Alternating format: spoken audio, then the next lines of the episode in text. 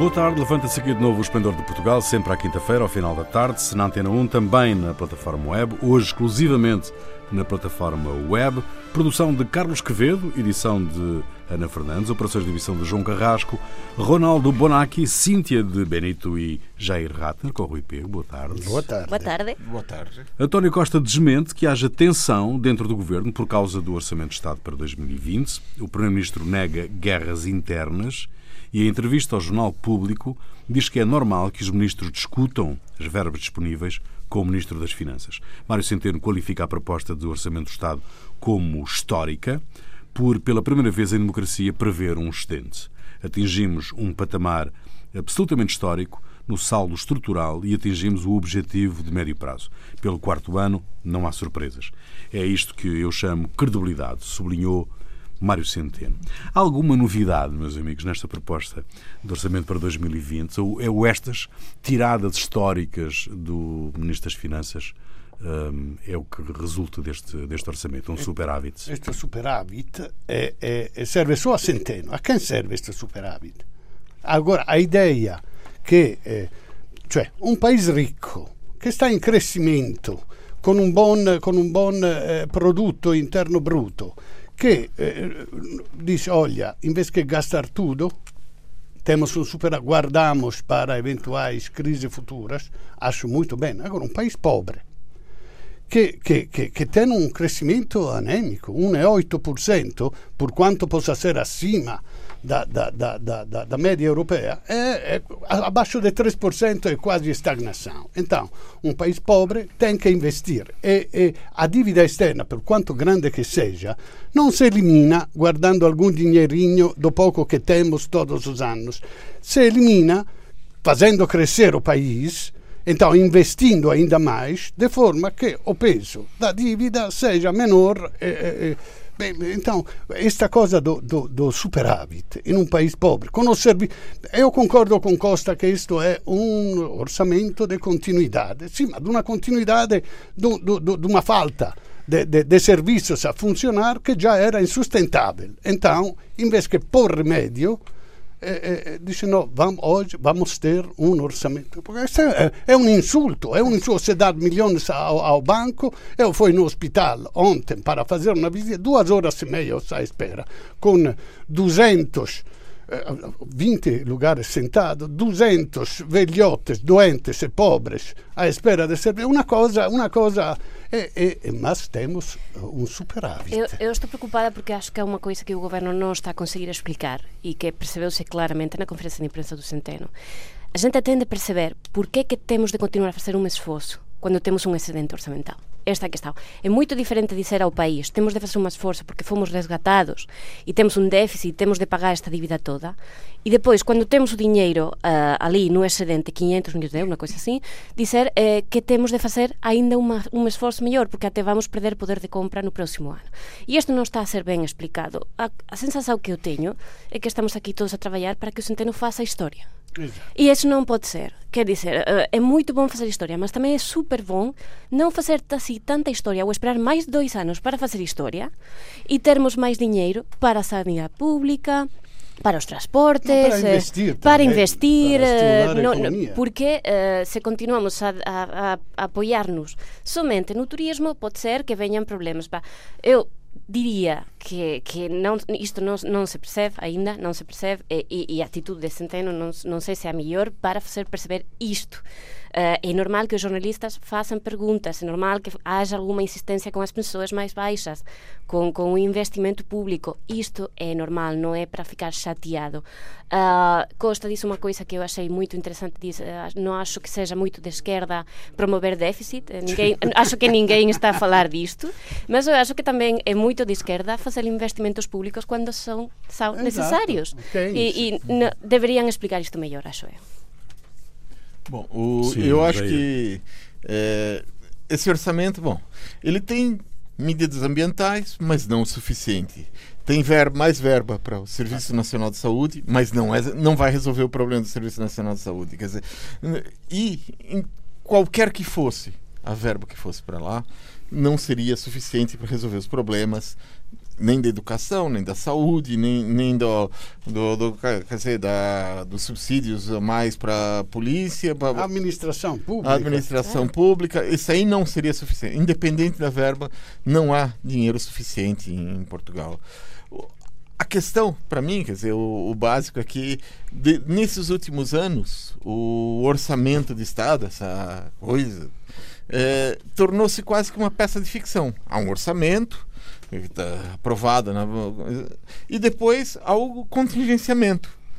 E, ou seja, há um segundo orçamento que esse sim é que é cumprido e é, o orçamento acaba por estabelecer alguns limites até, onde vai, até onde se pode chegar a gastar, mas nunca, nos últimos quatro anos, nunca se chegou a gastar até o limite do orçamento. Apesar de crescimento econômico, apesar de as tudo. As cativações estão lá. As cativações, é. Cativações é contingenciamento do, no Brasil. É cativações é, do, do. Então, isso quer dizer discute-se esse orçamento, mas não é esse orçamento que vai ser cumprido. Bom, é, pode ser ótimo, mas eu não sei se é muito bom para a democracia, não. Porque o parlamento tem um papel. Do vosso ponto de vista, vocês conseguem identificar uh, os impactos deste, da execução deste orçamento na vida das pessoas? Bom, para já foi dito que vamos todos perder poder de compra. Uh, que é 0, por, exatamente, porque vem, vem ajustado hum, por baixo da inflação que é prevista para o próximo ano e, portanto, isto para já. Uh, depois, as medidas que foram anunciadas para aliviar as pessoas, por exemplo, as famílias que têm dois filhos, mas sempre que os filhos tenham menos de três anos, pá, né? isto é, é, super simpático, acho eu.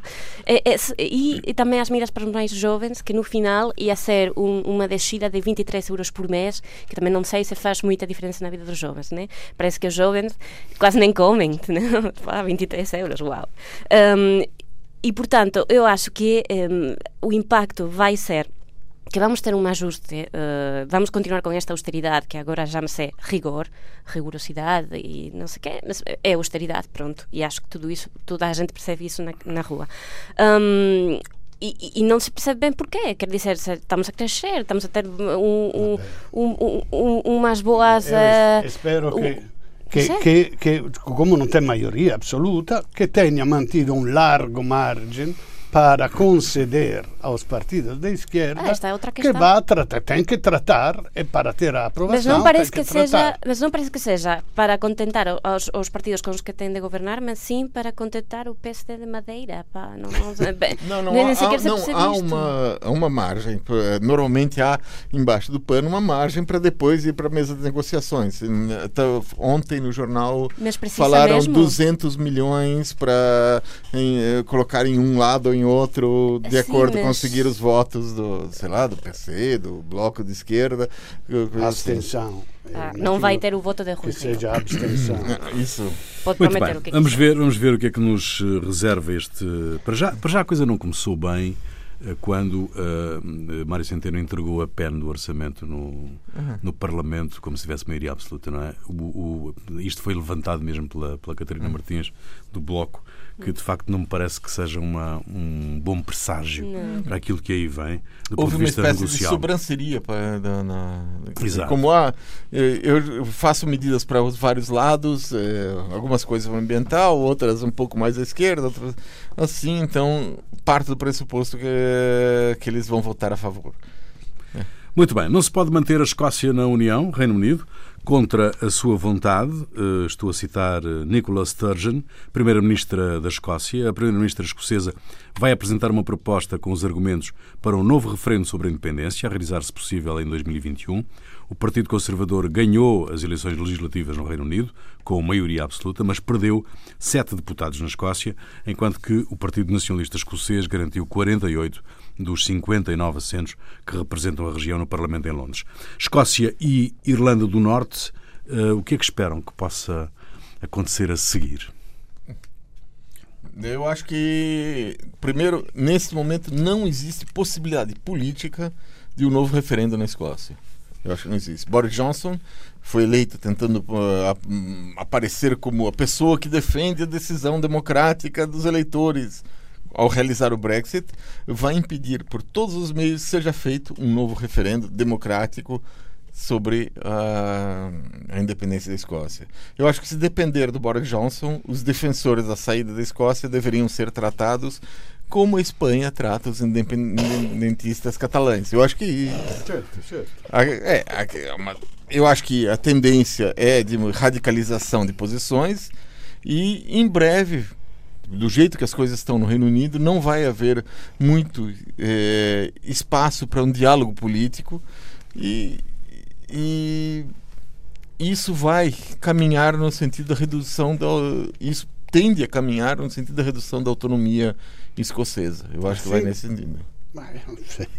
Eu, acho que tende a ir para esse caminho. Não, não, o, problema, não... O, problema, o problema de Boris Johnson não é apenas a Escócia, não é? Não, o problema é da fronteira da Se só tivesse um problema. O que acontece na Irlanda? Eu não percebi o que acontece na Irlanda. A Irlanda, o Boris Johnson, segundo o acordo dele, hum. é, vai deixar a Irlanda dentro da, da das fronteiras da União Europeia certo. e vai haver um controle fronteiriço dos produtos que no vão mar. do Reino Unido para a Irlanda. No fundo, entre as duas Irlandas, entre... pode produzir... Não, não.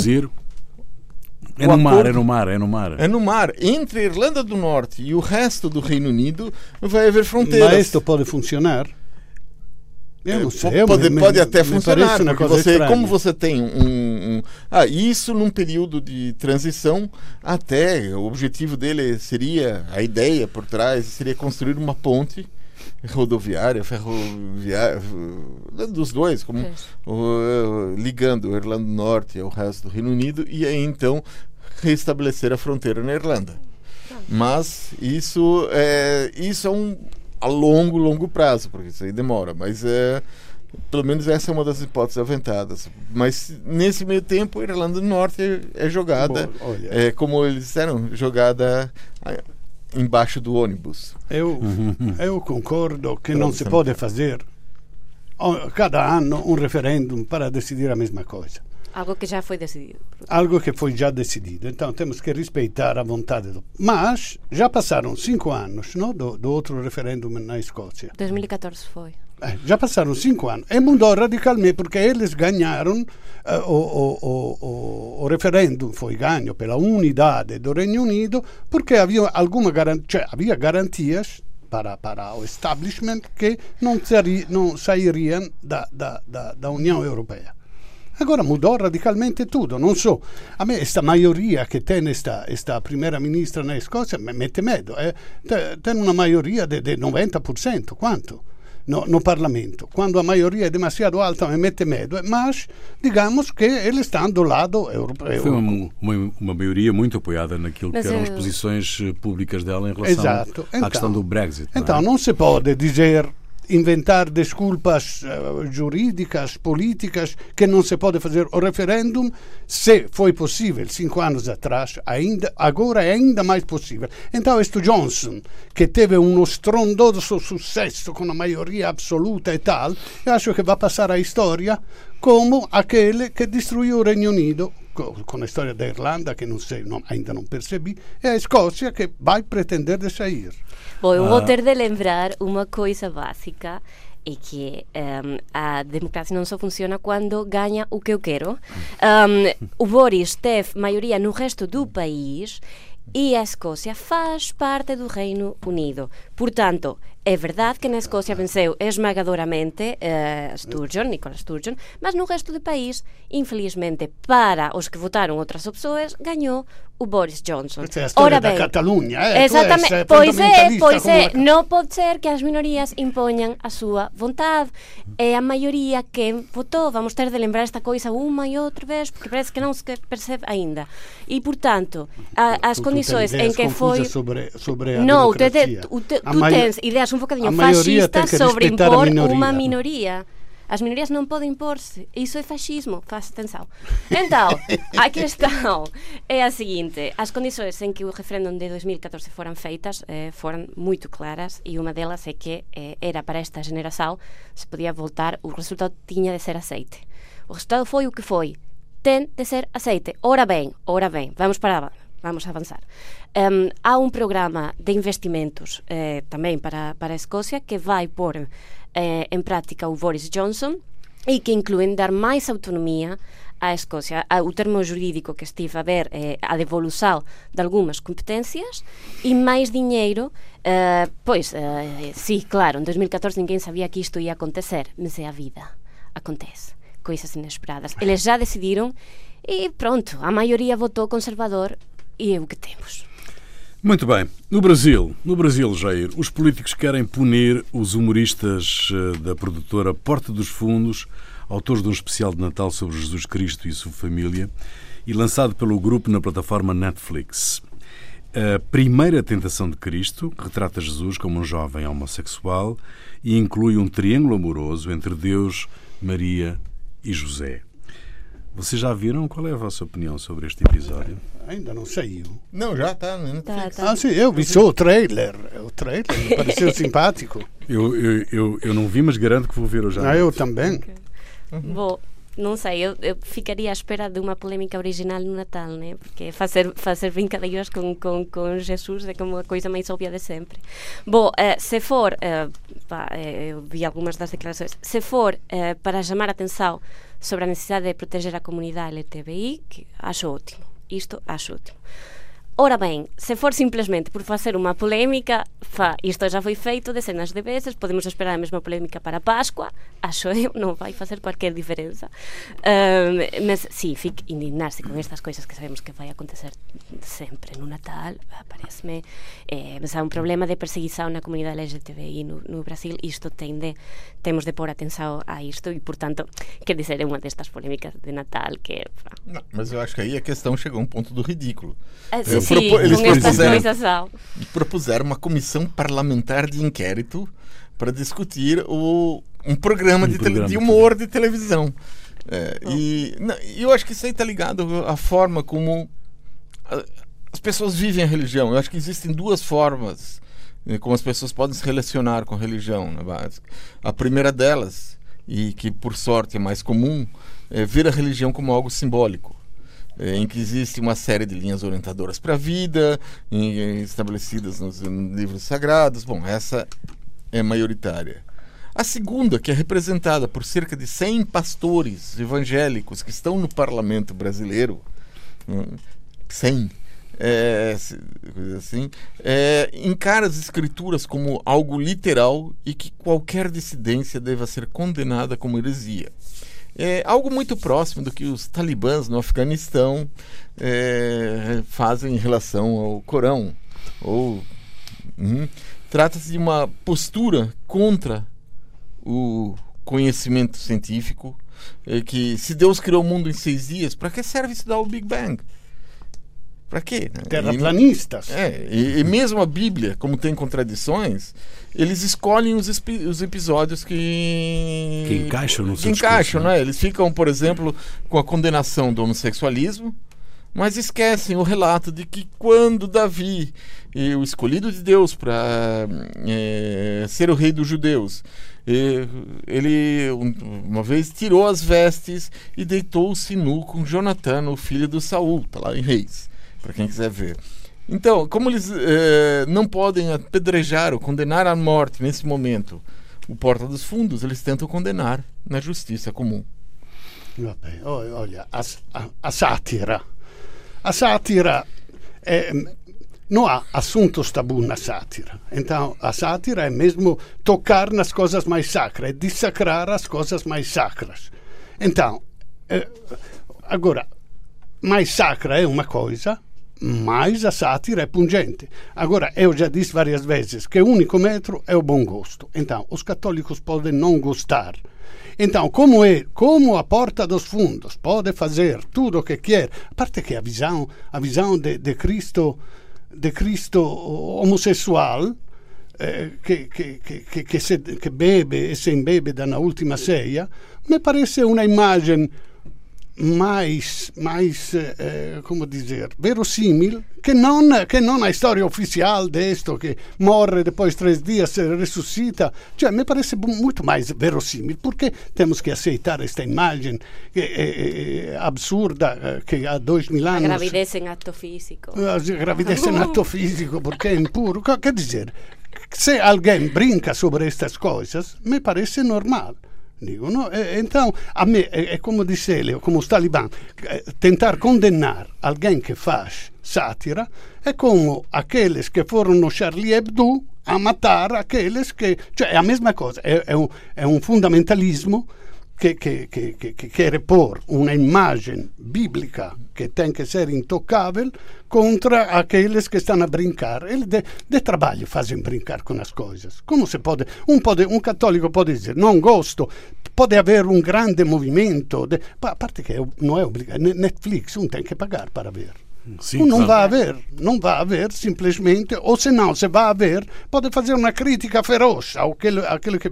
Mas não se pode proibir não. ou condenar a quem fez estas coisas. É um abaixo assinado com 2 milhões de assinaturas. Certo. Tá, a, a, questão é a seguinte: esses 2 milhões, o, o Gregório de Vivier, ele falou, são 2 milhões de pessoas. Não há, quer dizer, 2 milhões de visualizações ainda do, do da coisa. Então, uma parte assinou sem ver, o que é, é, é complicado.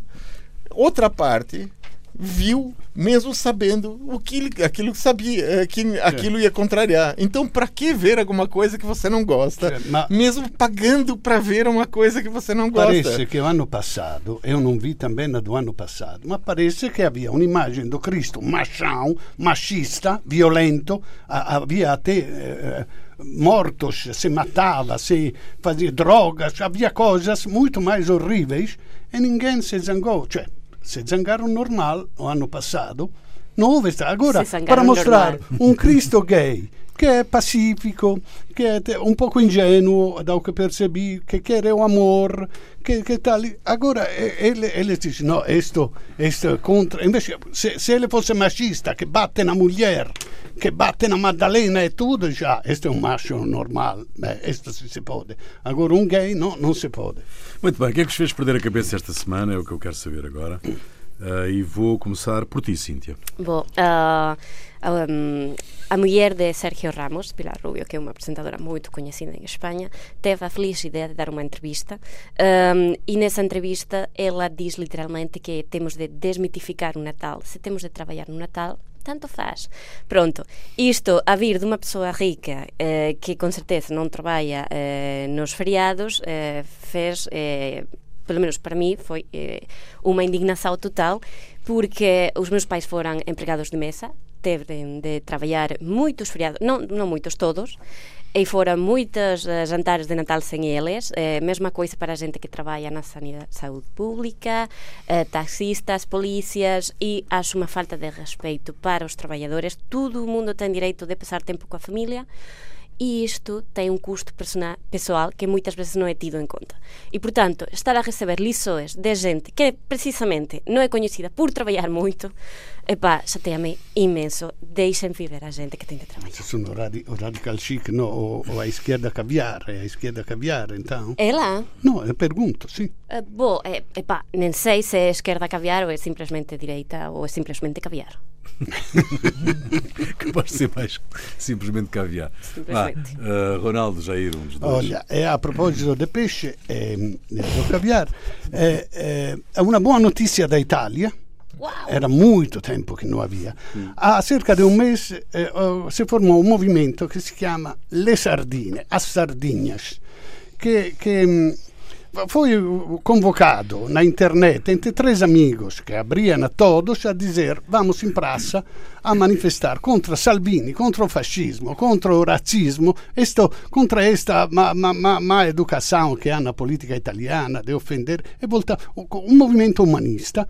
Bom, eh, a praça se encheu, milhares de pessoas e desde então teve um sucesso sempre a crescer.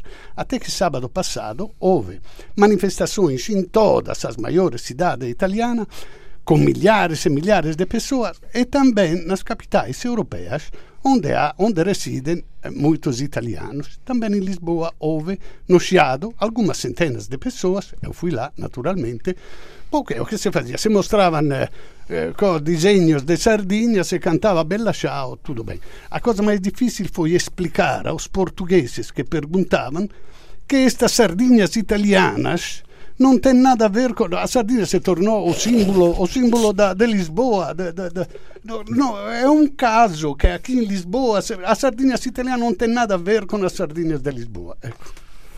Jair. Bom, o que me fez perder a cabeça foi o caso do hondurenho Delmer Joel Ramírez Palma. Ele vive nos Estados Unidos há 18 anos e trabalha na construção civil.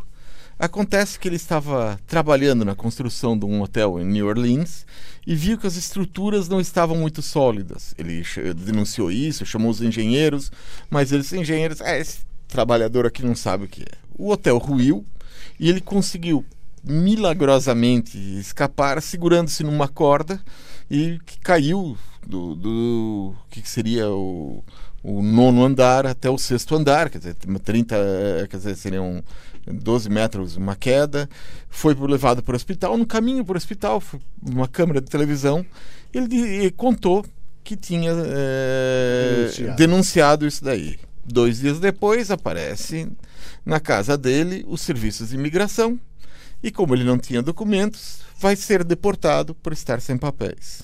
Quer dizer, eu acho que é uma forma fácil de construtores de hotel ficarem com uma testemunha a menos. Bom, Cíntia, o que é que nos traz? A música é tua. Bom, hoje trago uma canção de rock de extremo duro que esta semana anunciou a súa separação. A banda separa-se após 30 anos de rock uh, alternativo. Um, e, e de ter animado. já non é mais alternativa Não, Non, non, eh, non É mainstream agora. Um, E de ter animado todas as festas dos povos de Extremadura E nos alrededores. Um, E a que está foi? Que se separan? Porque diz que já non ten a complicidade que costumaban ter.